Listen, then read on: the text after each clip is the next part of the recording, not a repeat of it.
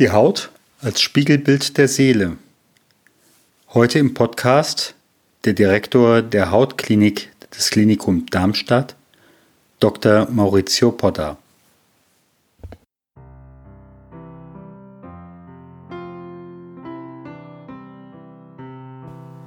Neues aus der Klinikseelsorge. Der Podcast, der deiner Seele gut tut. Von und mit Stefan Hund.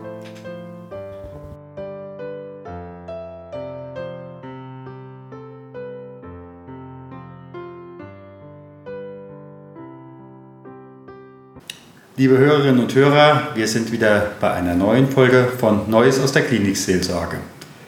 Wir kennen alle Ausdrücke wie das geht mir unter die Haut oder die Haut ist das Spiegelbild der Seele. Es ist mir heute eine ganz besondere Ehre, Dr. Maurizio Poda bei mir im Interview zu haben.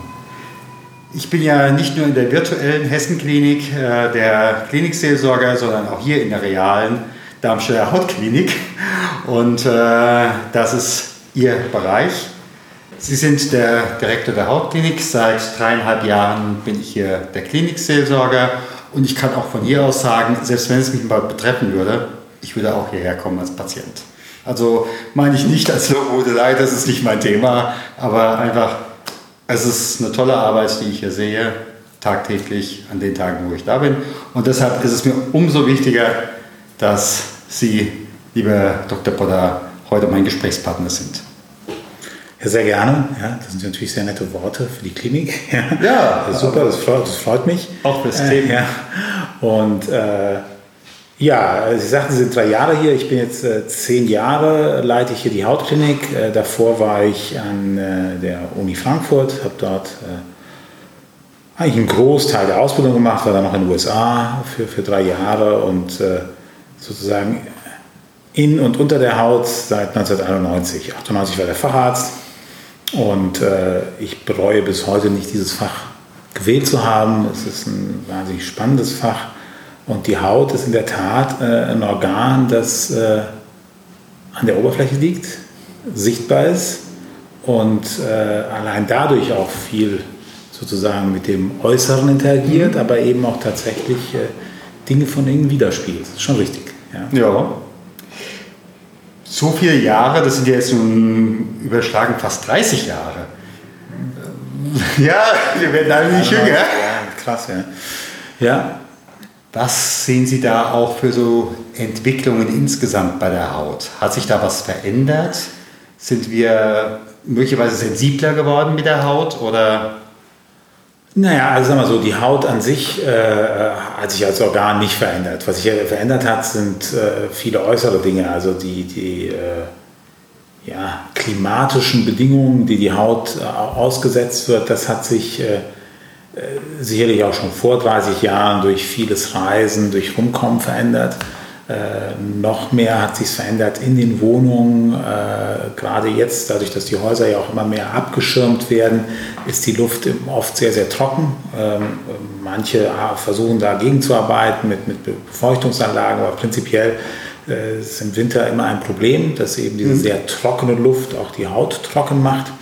Ähm, eine weitere Sache, die sich verändert hat, ist äh, tatsächlich, und das kann man auch in Zahlen feststellen, dass diese Überempfindlichkeitsreaktionen auf Allergien ja doch da zunehmen an der Haut, das ist ein Thema. Und ein anderes großes Thema, das ganz, ganz viel zugenommen hat äh, in den letzten 30 Jahren und auch in Zukunft noch zunehmen wird, ist Hautkrebs. Mhm. Das ist eine Sache, um die wir uns ja hier sehr viel kümmern, das Operieren und, und, und Versorgen. Und äh, das ist auch äh, dem, dem, unserem Leben, unserem Lifestyle mitgeschuldet, dass eben man viele, viele Jahre man auch draußen in der Sonne verbringen kann und das führt eben einfach dazu, dass es mehr wird. Insofern von der Seite hat sich sehr, sehr, sehr, sehr viel an der Haut getan. Äh, von der Wahrnehmung dessen, was man mit der Haut machen kann in der Medizin, mhm. hat sich in den letzten 30 Jahren unendlich viel getan. Eigentlich insbesondere in den letzten 10, 15 Jahren. Also die Dermatologie, muss man wissen, war früher immer so eine ja, so ein Fachgebiet, da hat man gesagt, ja, da nimmt man halt eine Creme, im Zweifel eine Cortisoncreme und dann macht man die drauf und dann wird es schon irgendwie besser werden oder auch nicht. Und äh, die Probleme sind nicht so arg. Gut, das eine ist, dass mittlerweile in der Wahrnehmung bekannt ist, dass eben Hauterkrankungen doch sehr bedeutsame Erkrankungen sind, wie die Schuppenflechte, wie die Neurodermitis, aber auch wie andere schwere, schwere Hauterkrankungen. Da behandeln wir auch hier sehr viel die Akne inversa, äh, suppurativa, schwere, schwere Erkrankungen, die oft nicht wahrgenommen wird. Ein Prozent der Bevölkerung hat das. Also es gibt viel mehr Erkrankungen, die an der Haut wahrgenommen werden, die es auch schon immer gab. Und das Besondere ist eben, man hat äh, eben auch aufgrund der vielen Forschung, die an der Haut lief, die Haut ist zugänglich, ist ein perfektes, sage ich mal, Forschungsobjekt. Äh, und dadurch ist, äh, das macht sich sozusagen bezahlt, dass viele, viele Jahre das Hautorgan auch als Modellorgan verwendet wird, zum Beispiel Immun, äh, von Immunzusammenhängen, von Zusammenhängen zwischen Keimen, die auf der Haut sitzen und das, was sie an der Haut bewirken. Und das hat eben zu einer viel, viel, Vielzahl von neuen Therapeutika geführt, von neuen Medikamenten, die wir eben für die Haut zur Verfügung haben. Also wir sind weit über das Cortison hinaus, müssen wir auch äh, in vielen Fällen auch einsetzen. Äh, aber, aber zielgerichtet und, und, und, und, auch möglichst kurzfristig. Aber es gibt eben so viel mehr und das macht das Gebiet unheimlich spannend. Ich sitze ja öfters in, die, in den Konferenzen rund um die Qualitätssicherung und ich muss sagen, als jemand, der das nicht ursprünglich studiert hat, für mich ist es total spannend, was ich das so sehe. Also auch immer mal wieder ein Erkenntnisgewinn, wo ich Sachen vorher auch so nicht erkannt habe die Haut als Spiegelbild der Seele. Wir haben, Sie sagten ja eben gerade die äußeren Umstände, wir waren mehr Sonnenbaden und so weiter und so fort.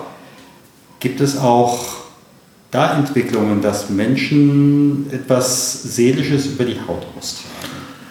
Man muss wissen, ähm, der, der, Zusammenhang war schon immer äh, ja, bewusst da an der Haut. Also man hat schon immer zum Beispiel gesagt, äh, eine Gürtelrose kommt häufig nach einem Todesfall oder irgendeinem heftigen äh, Erleben. Ja, das hängt sich eben mit dem Immunsystem zusammen, das dann sozusagen schwächelt und dann kann mhm. die, können Viren sozusagen wieder aufschießen. Das sind die Windpockenviren, die man als Kind hatte, die dann sozusagen sich reaktivieren. Äh, oder eben äh, die Neurodermitis, die ja schon Neurodermitis heißt, also eine Erkrankung, wo die, die, die, der, der Juckreiz, der direkt auch zusammenhängt mit dem, wie man es empfindet und also eine Art Teufelskreislauf entsteht zwischen der Belastung der Erkrankung und dem, äh, was wiederum zur Erkrankung dann führt. Also die Belastung führt zur Erkrankung, führt wieder selbst zu einer Belastung, die sozusagen, mhm. dass das sich selbst erhält. Und das ist schon sozusagen lange, lange bekannt, was äh, aber sag mal, immer, immer deutlicher wird es, je mehr wir sozusagen in diesen Bereich gehen, wir nennen es ja Psychosomatik, also der ganze Bereich zwischen äh, dem Körper und der Psyche, der eben zusammenspielt. Ich sage oft meinen Patienten, wir sind eben nicht nur äh, Haut äh, und Haare und Knochen und Muskeln, wir sind eben auch eine Seele, wir haben auch eine Seele und diese Seele äh, hat eben einen Einfluss auf unsere Erkrankung und umgekehrt. Und äh, deshalb macht es eigentlich für jeden Sinn, dass er da durchaus sich seelisch auch in irgendeiner Form ähm, mit, mit zumindest mal beraten lässt. Da gibt es eben viele Ansätze, wahrscheinlich werden wir noch darüber sprechen. Aber äh, der eine ist eben, dass man über die Psychosomatik, äh, zum Beispiel mhm. bei der Neurodermitis, äh, die Patienten versucht, das mit zu unterstützen.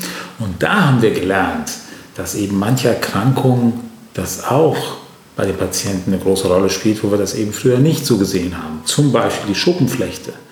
Patienten, die man erstmal gar nicht so, wo man die Erkrankung ganz anders wahrnehmen, weil sie eben andere Symptome haben, als sie zum Beispiel ein Neurodermitiker.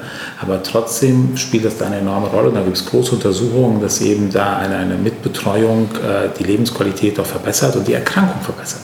Mhm. Dass also die, dass auch ein, ein, ein, ein sich selbst äh, Verbesserung hat. Gut, und eine andere ganz große Gruppe, wo wir auch über Jahrzehnte gar nicht drüber nachgedacht haben, was wir da eigentlich einem Patienten mit der Diagnose allein antun, das ist die ganze Krebserkrankung. Mhm. Ein Patient, äh, dem man eben sagt, der leidet an einer Krebserkrankung, das reißt ihn meistens komplett aus, aus seinem normalen Fahrwasser.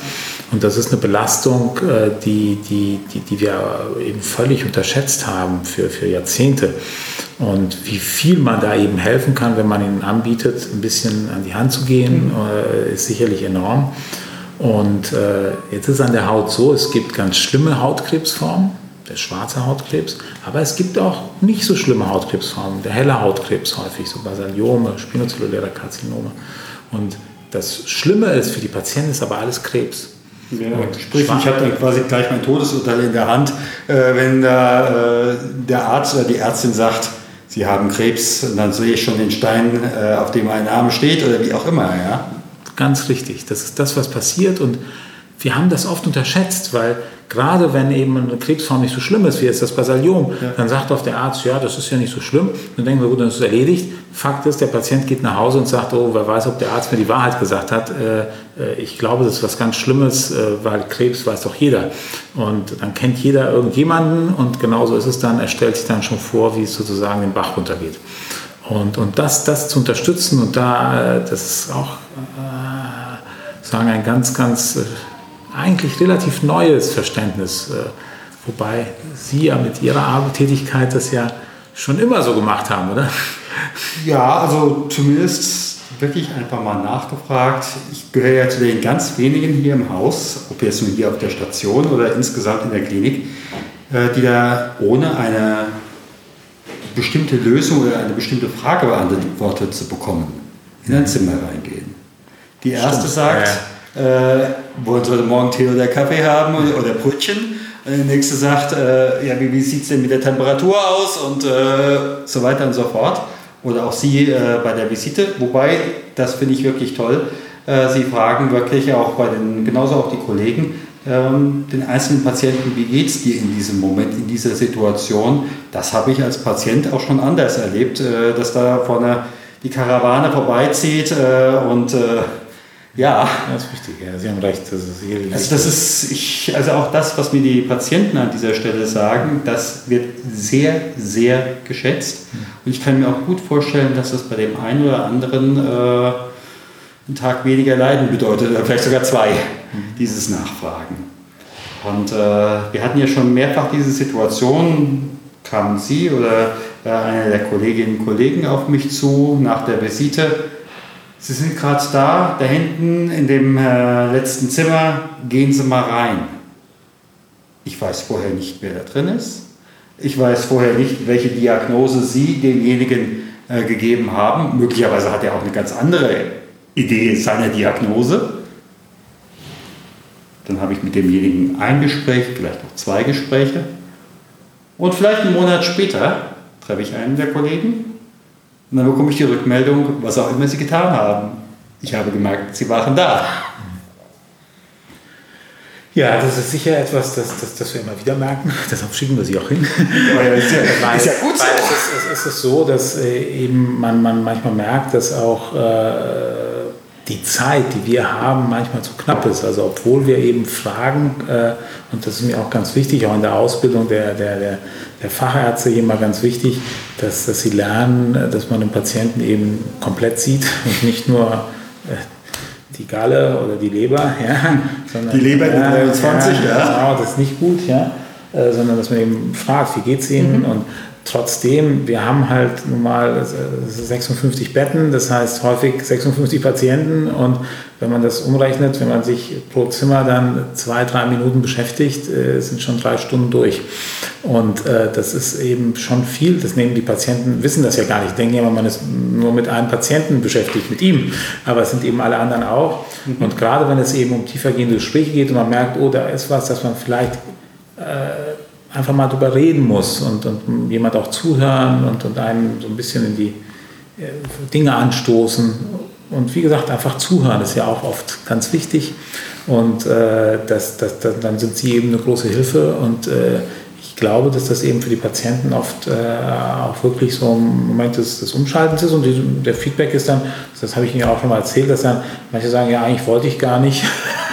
aber äh, das war doch gut. Ja? Und äh, das haben Sie mir auch, glaube ich, ja schon erzählt, dass man manchmal reinkommt und die Patienten erstmal nicht so, ja, und, und das entwickelt sich dann erst und man muss ja, ja ganz offen sein. Ja? Also manch einer sagt mir, also Herr Pfacher, ich bin jetzt seit 30 Jahren nicht mehr in der Kirche gewesen, seit 20 Jahren bin ich ausgetreten, aber bleiben Sie mal da, dann weiß ich genau, die nächste halbe Stunde soll ich mir nichts anderes vornehmen. Ja, ja sehr gut, das ist ja. was Gutes. So, und dass Sie sich eine halbe Stunde nehmen können, ist halt toll. Ja, ja das ist für und Sie wahnsinnig, das ist, das ist, philosophisch. Das ist, ja, das ist wirklich schwer äh, für einen Einzelnen, dann nimmt man anderen was weg.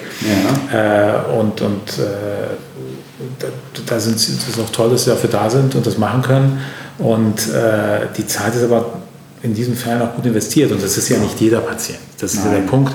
Und, und das ist eben das, was ich glaube, was wir da versuchen zu merken, was die Schwestern ja auch äh, ja. manchmal sagen, weil auch da, wir Ärzte haben, wie gesagt, eine kurze Interaktion, die Schwestern haben schon einen Ticken mehr und sagen dann auch uns manchmal, oh, da ist aber was, ja, und, und äh, das ist ja auch eine tolle, man muss halt hinhören, ja, und wenn wir, das, wenn wir das machen können, sind wir sehr, sehr froh.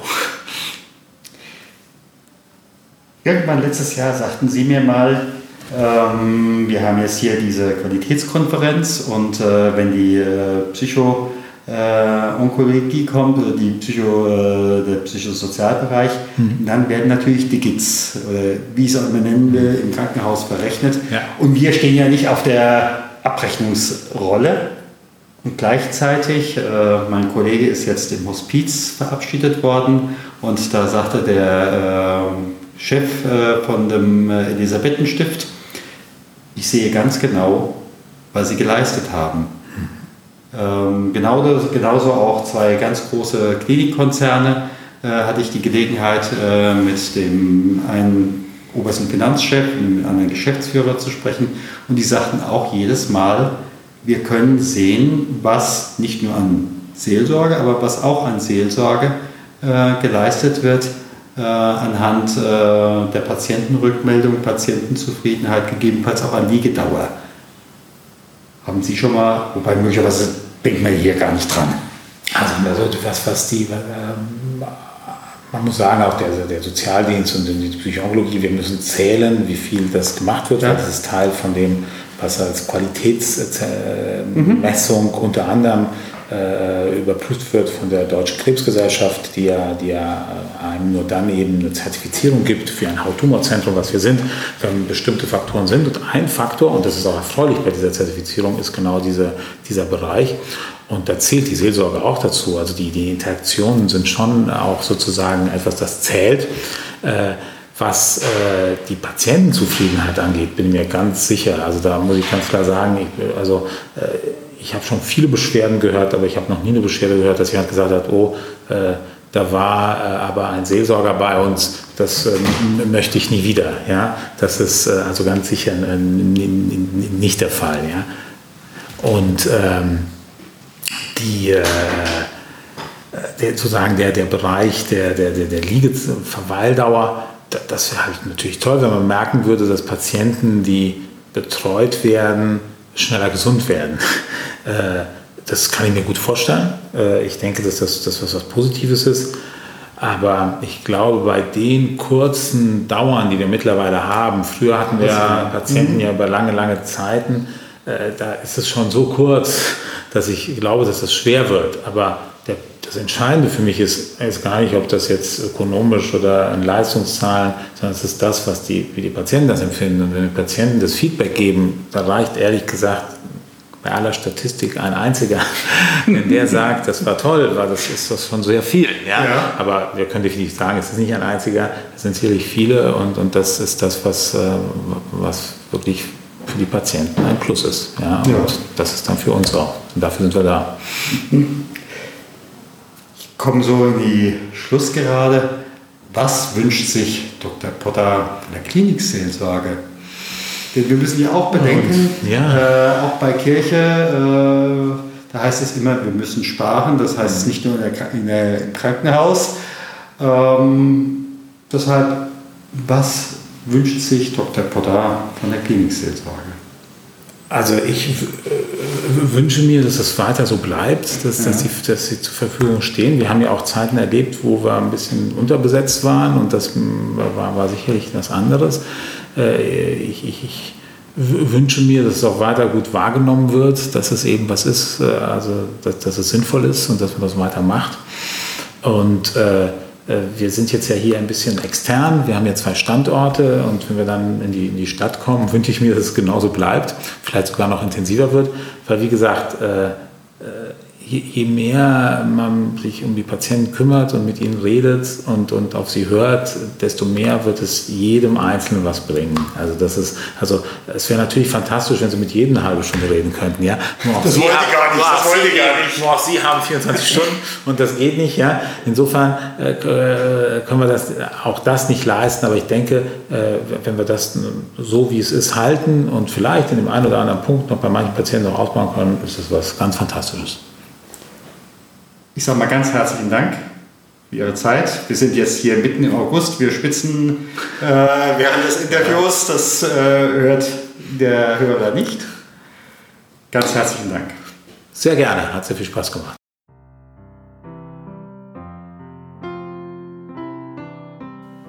Gott segne dich und behüte dich. Gott lasse leuchten sein Angesicht über dir und sei dir gnädig. Gott hebe sein Angesicht auf dich und schenke dir Frieden. Gehe hin in Frieden Gottes.